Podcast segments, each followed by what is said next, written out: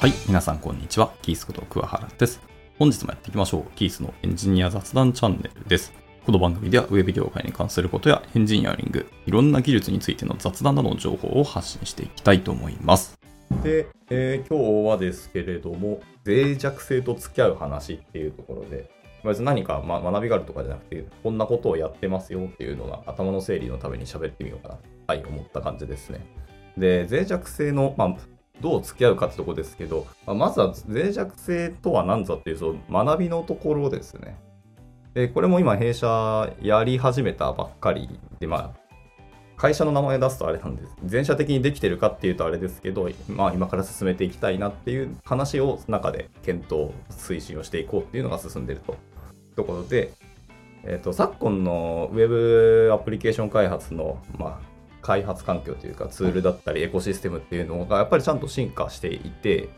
まあ、フレームワークがその辺うまいことラップしてくれて僕らがあんまり意識しなくても割とセキュアなコードが書けるっていう状況にはなっているのは加味した上でどこまでやっていくかっていうのが今すごく難しいなと思ってる。昨年からは多少ツールとか、まあ、いわゆる SARS とかに頼ってみて実際使ってみてどう実際僕らが書いたコードの脆弱性ってどれぐらいあるのかなっていうのを、まあ、試してみたわけですけども。で、試しに、えっと、スニークさんっていうサービスを入れてます。あの、オースゼロの中の方でしたっけ？が、えっと、独立して、そういう開発環境とか、エンジニアの毎日のコーディングレベルでのセキュアな対策とか、チェックツールであったりとかっていうのがあんまないよねっていうので、まあ、そのレベルからやれたら、いざそのリリース前とかに大体的にこうチェックするっていう負の遺産を後で全部探してチェックをしてで全部対策をするんじゃなくてこまめにこまめに開発する中で見れたらいいよねっていうのが確か思想だった気がします。で、まあそれなんか思想的に確かに良さそうだなっていうのと、まあいろんなそういうセキュアなものをチェックする脆弱性試験をする SARS って世の中たくさんあるんですけど、まあとりあえずパッと耳に聞いたことがあるかつ、まあそこそこ世界的にも使われていて、知名度も高いし、まあ、信頼性も高いみたいなところの情報を見たので、まあ、使っても大丈夫そうかなっていうので入れてみたんですね。で、えー入れてみて、まあ、社内で作っているツールも実は何個かあって、まあ、外に出してなくて、その社内の、まあ、いろんなものを管理するっていうのを内製で作ってるんですけど、まあ、そういうものに対してかけさせていただいたんですけど、まあ、思った以上に何も出なかったんですよね。まあ、強いて言うと、そのディペンダボットってあるじゃないですか、GitHub の。あれレベルのものはもちろん出たし、あとは、Docker コンテナですね。コンテナの中の、えー一緒に、えー入れている、イメージの中に含まっている、なんか PHP かなんかの、じゃあ MySQL かな？のバージョンがちょっと古かったりとか、この辺脆弱性あるバージョンのでアップしといてねみたいなのは検知されたんですよね。で、その程度でしかなかったので、まあ、社内的にはあんまり評価は高くなかったんですけど、まだ見えなくはないっていうのはすごくいいなと思ったし、まあ、コミット単位とかで、レベルでも検知できるっていう仕組み化できるのはすごく良かった。ですけど、使って分かったのはやっぱり SARS 系はとにかく高いなっていうのはつくづく感じました。なんていうか保険と同じ考え方に近いなって正直思ってて。仕組みを入れておいて、まあでもじゃあ安心かっていうとそういうわけではないですし、まあかけた金の分を回収できてるかは正直わからないです。エンジニアのそのレベルが高ければ、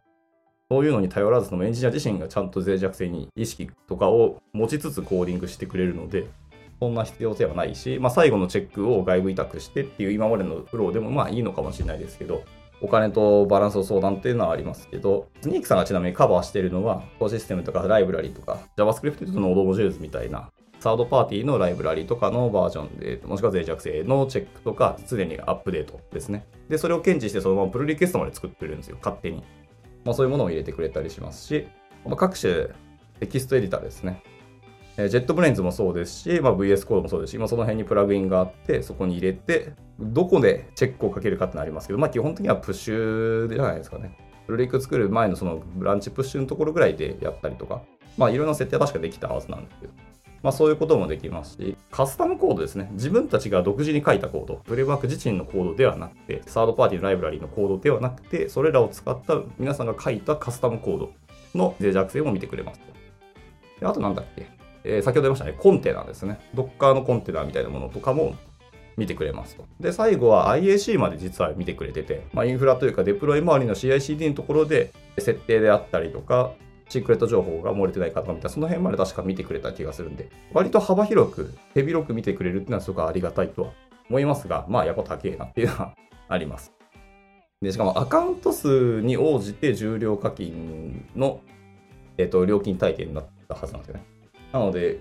まあ、うちみたいにこう受託開発とかクライアントワークの会社をやってる企業さんは導入しづらいなと正直思いましたね。リポジトリアクティブにコミットしている人数に対して、さっき言ったその4つのカバーする範囲、それぞれに対してスニークさんはプロダクトを出しているので、それぞれに対してお金がかかるんですよ。ってなると、まあ、案件をま多く回せば回すほど受託会社っていうのは基本的には多く儲けることができるので、まあ、結局数の勝負をしに行くのが僕らのビジネスであることに変わりはない。でそうするとスニークさんにどんどん課金をしなきゃいけないっていうので、まあ、きついねっていうのが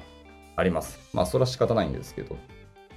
まあ、さておき、そういうのがあるので、まあ、受託系では脆弱性の SARS と付き合うのは結構難しいと思ったので、まあ、今は OSS を入れてやっていますと。で、社内で最近セキュア、セキュリティの専門家みたいなエンジニアの方を採用することができたので、その方と一緒に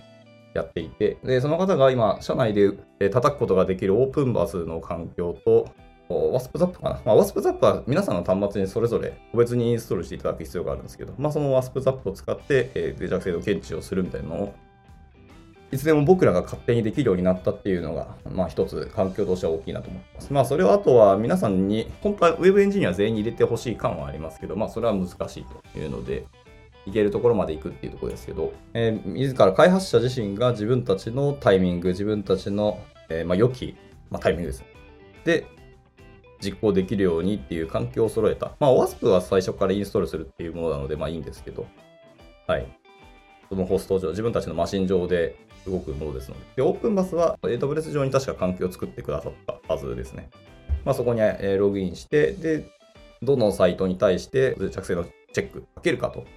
いうものを設定して、あとはボタンポチで Go で走らせてくれて、で、あとはそれを結果を待つ。で、結果もなんか、いろんなフォーマットですね。もしくは XML とか HTML とか PDF とかも出力できたはずですね。で、出してくれるので、まあ全部英語だっていうのがまあ少しネックでありますけど、でも、うちとしてもちゃんと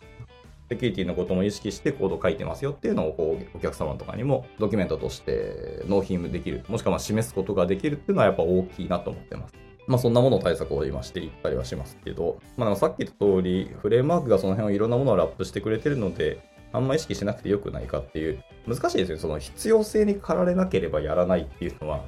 わかる。なので、起きるかわからない問題に対して、時間とお金と、えー、労力をかけるってどうなのっていうのは、それはもちろんある話で、ビジネスのバランスの話に結局は尽きると思いますけど。とはいえ、エンジニアとして、えー、フレームワークがやってくれるから意識しなくて良い、もしくは学んでなくても良いっていうのは僕としては正直ナンセンスかなと思ってます。というので、まあなんか社内でも推進はしていきたいなっていうのが正直あるわけですね。で、今やろうとしているその推進は、まあ環境は作ったし、そ、プロジェクト的にいつでも OSS なので、無料で叩くことができるよ。あのチェックするために使うツールを社内に用意できたっていうのは一つ大きい進歩で、まあ、それはあとはこの後、社内のエンジニアとか、まあ、PM 人とかにもこう展開をしていく話ですけど、えー、OASP じゃなくて、オープンバスか。オープンバスは基本外から叩くものなんですよね。はい、URL をここに設定をして、まあ、なんかドメインとかを設定して、それを外からチェックかけるみたいなことをしてくれるのがオープンバスっていうツールなので、えー、まずは外からの脆弱性試験ですね。っていうのをやってくれるのが一つで、あとなんだっけ、Nmap か。Nmap っていうコマンドを最近僕は教えていただきまして、はいまあ、要は、どのネットワークが空いてますか、開放されてますかとか、どこのネットワーク、まあ、例えば、まあ、443とか80とか、そのポート番号あるじゃないですか。で、このポート番号は空いてますとか、このポート番号だったらアクセスできるみたいなのをちゃんと、えー、縛ってますかというか制限してますかっていうのを確かチェックしてくれるツールですね。Nmap っていう、確かブルーでインストールできるコマンドだったはずですね。僕も確かブルーでインストールしたんですけど。っていうのもやってくれますので、まあ、次はそのネットワークレベルのえどこまでの話かあれですけど、まあ、一旦開けてるか開けてないかと、その辺ブロックを設定しますかっていうのをチェックする。であとはその中のカスタムコードですよね。をまあ、ブラックボックス的に外からではなくて、中の、まあ、ホワイトリスト的にコード自体、カスタムコードをチェックするとかっていうのをやってくれたりするものもありますね。さっき言ったその WASP ザップはそれに近いものとかがありますし、WASP だと、あの、認証周りのところとかも突破する。その本番環境でいきなりチェックをかけるのはさすがに怖いというか、いろんな問題があるからできない。なので、まあ、リリース前とか基本テスト環境とかステージング環境にチェックをかけたりすると思うんですけど、まあ、そういうのには得てして、まあ、ベーシック認証みたいな簡単なものもあれば、ちゃんと IP 制限をしたりとか、まあ、あとサービス的には Google のその認証、まあ、コグニトとかもそうですけどね。とかで、えー、Google のフェデレーションを使っている時もあったりするじゃないですか。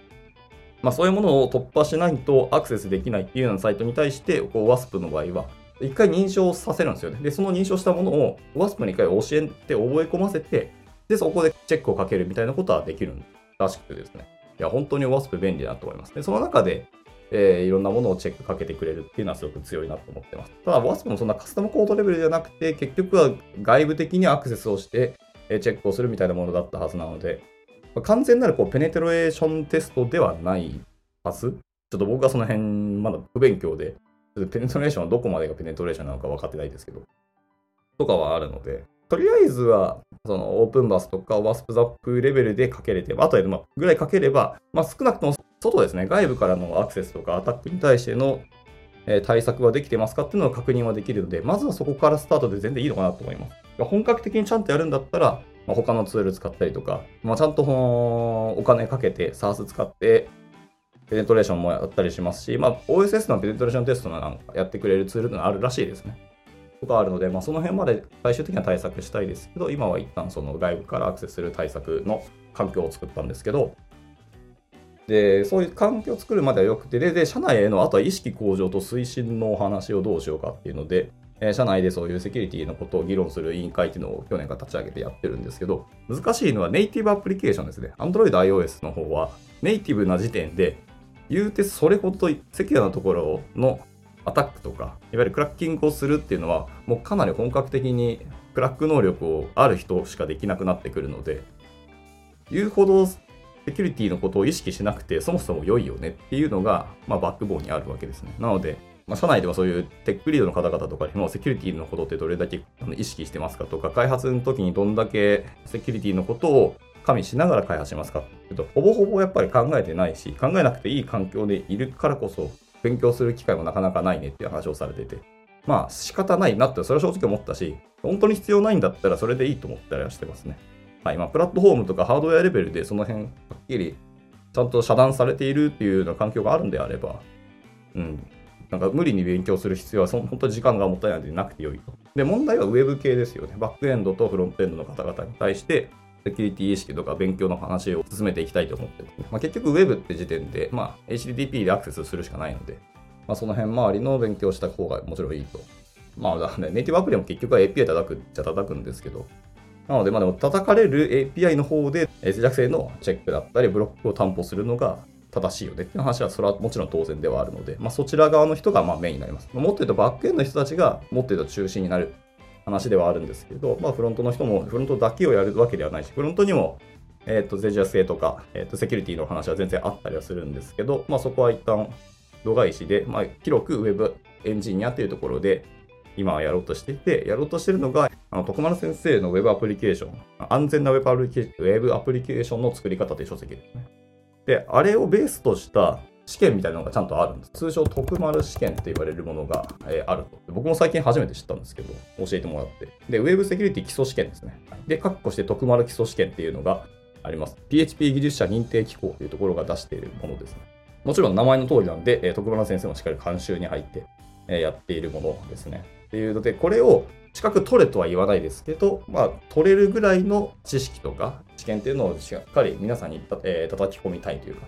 インストールさせたいなっていうのを進める方向で今は一旦います。で、それを来年の新卒からやっていきたいなっていうのが、で、でじゃあ全員やれるかどうかは別としてわからないし、まあ、どこまでその新卒研修プログラムに、えーと、含めれるかっていうのはすごく難しいし、まあ、どうやって進めるかもかなり難しいんですよね。えー、この勉強するために、ちゃんと Docker 環境を用意してとか、えー、Firefox じゃないと意外とこの本に書かれてる内容が再現できなかったりとかするので、進め方すごく難しいとは思いますが、ちゃんと新卒研修に入れて、若い子たち、特にコード今からバリバリ書いていただきたいなっていう人に対しては特にこの辺をそれさせたいとは思ってるので、まあ、そういう進め方をしようとしているよという、そんな話ですね。脆弱性と付き合うというところですけど、まあ、チェックをするっていう、開発する現場でも脆弱性と付き合う。で、脆弱性と付き合うためには自分たちが脆弱性のことを知らなきゃいけないので、そういう勉強もすると。で特にまあ先輩社員、既存社員もそうですけど、まあ、社内全体として、まずは新卒を中心にやっていきつつ、新卒の方でも盛り上がっていくと先輩の方もやっぱりやらないと怖いねというか、僕らもその辺ちゃんと意識してなかったっていう、こう、ボトムアップ型で勉強というか、そういうムード、流れを作っていきたいっていうのが僕の思惑としてあって、最大内の新卒メンバーに行きたい。でまずはその基礎試験ですね。あくまでこれは。でも Web セキュリティ基礎試験って名前の通りなので、まず基礎の勉強をしつつ、まあ、その先どこまで発展をやるかっていうのはまた委員会の方で議論していきたいと思いますけど、まずは意識向上のところを醸成していかないことには話は始まらんし、意識とか、まあ結局文化の情勢と似てくるんですけど、結構時間がかかるものだし、全員がそれをやってくださるとは、まあ、正直最初は思ってないですけど、まあ仕事として、プロとしてコードを書くんだったら意識するものとしては、これは含めていいと思っていますので、やっていこうかなというところですね。はい。というお話でした。そう、全然まとまりもなくザスクバラの話でしたけど、まあ今日はそんなところでございます。ではでは終わっていきたいと思います。お疲れ様でした。バイバイ。